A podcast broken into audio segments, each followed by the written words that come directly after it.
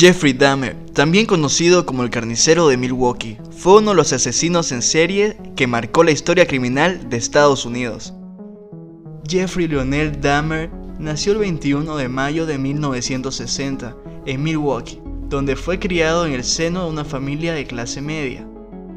De niño, se caracterizó por ser muy vital y extrovertido, pero tras tres cambios de domicilio, se volvió una persona retraída y con extrema timidez. Optaron por regalarle un perro al que Jeffrey amaba con locura, pero eso no frenó su proceso de aislamiento progresivo con el mundo. Para impedir que fuera a más, su padre lo animaba a relacionarse con otros niños, casi forzándolo a ello ya que temía que el pequeño Jeffrey pudiera desarrollar cierto complejo de inferioridad.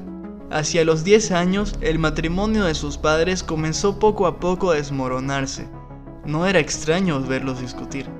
Ya en la adolescencia, cuando sucedían este tipo de acontecimientos, Jeffrey se iba de casa y se perdía por el bosque. Continuaba sintiendo gran pasión por los animales, pero estaba más interesado en ver cómo eran por dentro. Comenzó a aficionarse a recoger animales muertos que encontraba atropellados en la carretera. Los metía en una bolsa de basura y luego se los llevaba al patio trasero de su granja, donde los diseccionaba y deshuesaba.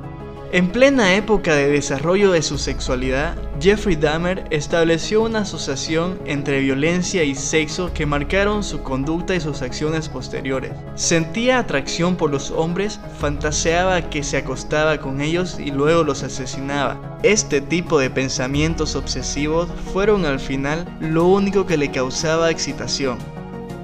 Dahmer estaba atormentado por sus fantasías tan recurrentes de sexo y muerte de modo que en un intento por olvidarlas comenzó a beber.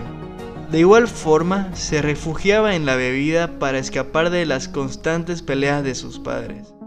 En los últimos años, se fue desvinculando de sus estudios y perdió el interés por fomentar las relaciones sociales, tan claves durante una época tan inestable como la adolescencia.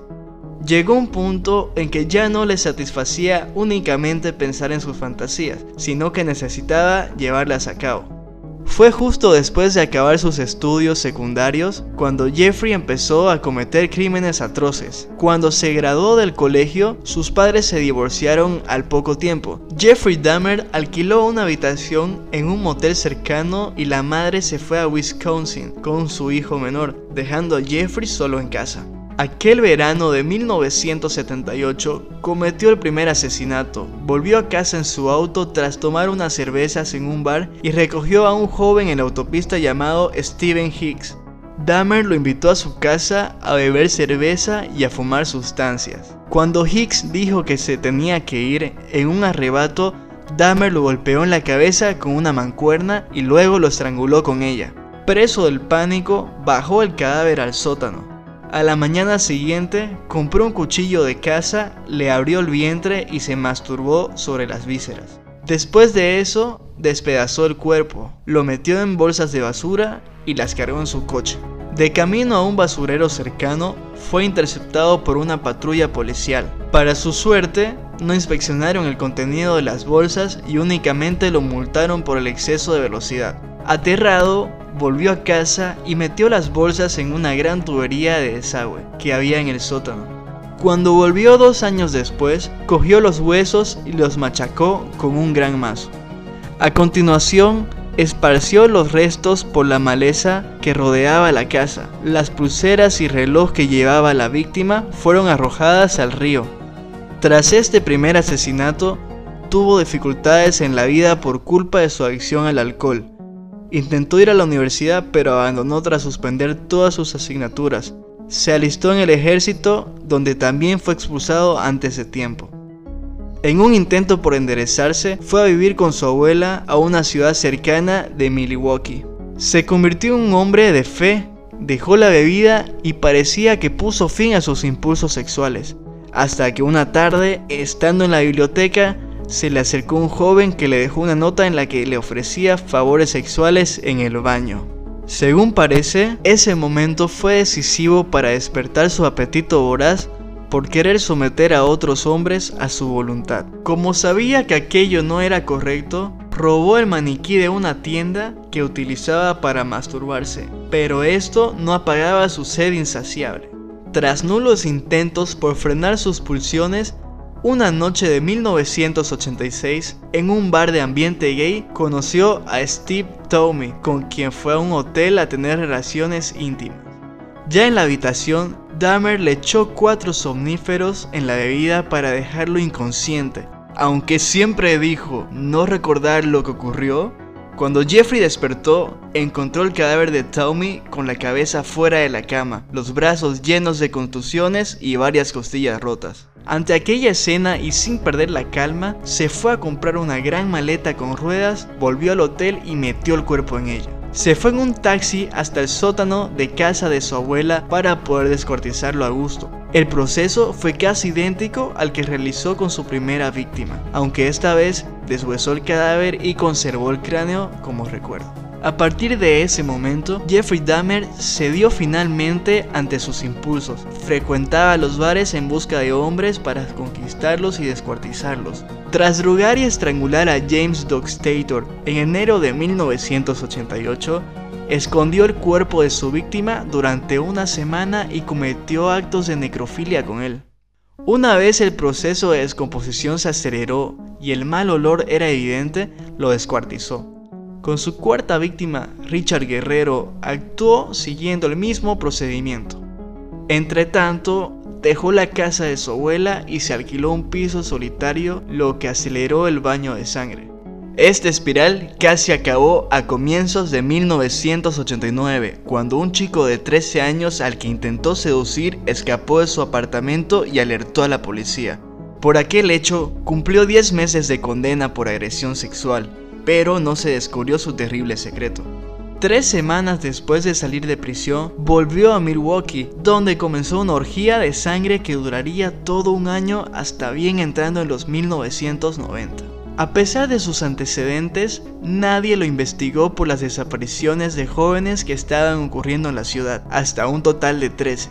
Jeffrey Dahmer sentía una necesidad imperiosa por mantener intimidad con personas cuya voluntad estuviera anulada. Para lograrlo, estando algunas víctimas aún con vida, les practicó trepanaciones craneales con un taladro y luego les inyectó un ácido suave en el cerebro con ánimo de crear una especie de zombies a quienes poder controlar.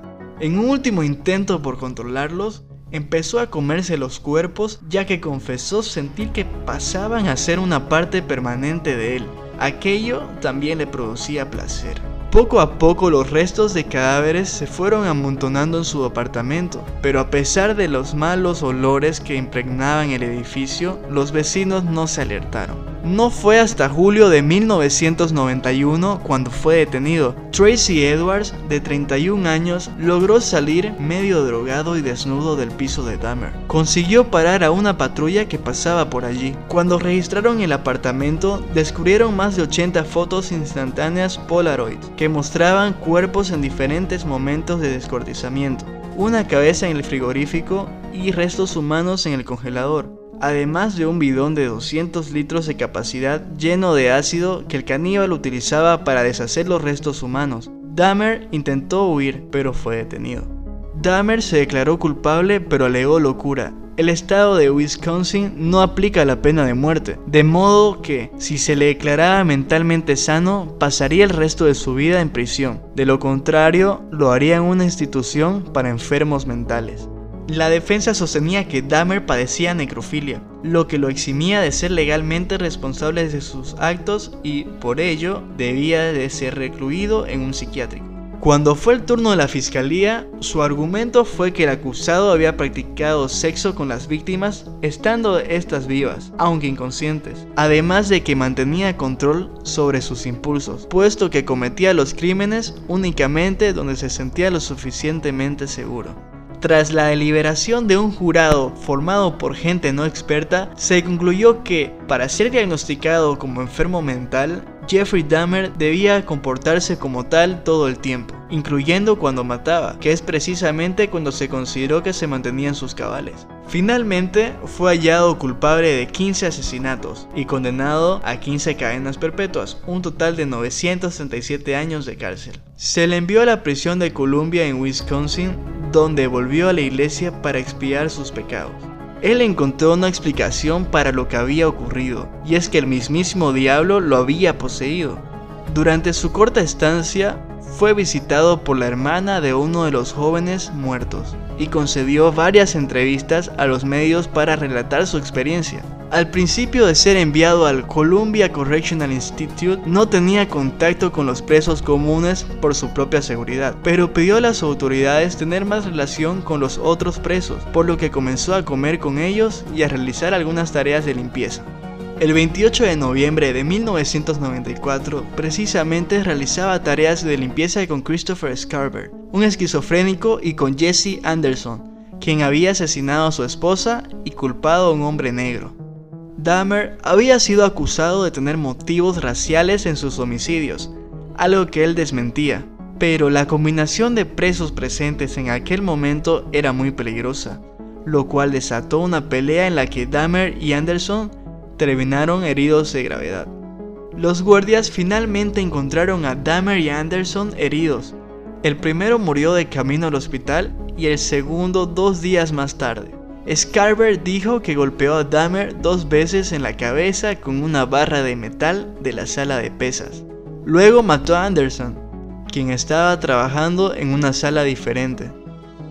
Para algunos, fue la muerte que Dahmer merecía, pero para muchos otros supuso la privación del derecho de los ciudadanos de tenerlo purgando por lo que había hecho hasta el final de sus días.